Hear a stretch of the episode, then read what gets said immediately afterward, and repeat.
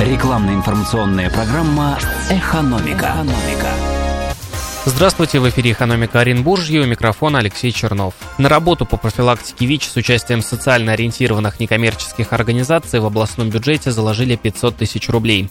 Постановлением правительства области утвержден порядок предоставления субсидий из областного бюджета негосударственным социально ориентированным НКО, зарегистрированным действующим на территории региона, на финансовое обеспечение затрат, связанных с проведением мероприятий по профилактике ВИЧ-инфекции и вирусных гепатитов Б и С в рамках информационной кампании.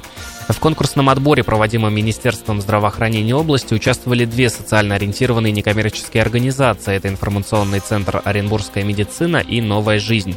Конкурсной комиссии Министерства здравоохранения области определен победителем. Стала автономная некоммерческая организация по профилактике социально значимых заболеваний «Новая жизнь».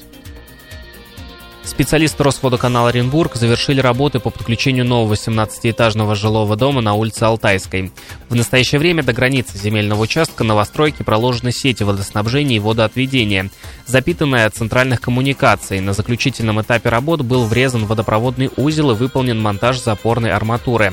Как отмечают в компании, земляные работы на данном объекте начались в сентябре этого года. За это время построены водопроводные и канализационные сети диаметром 160 мм. Смонтирована камера для врезки водопроводного узла.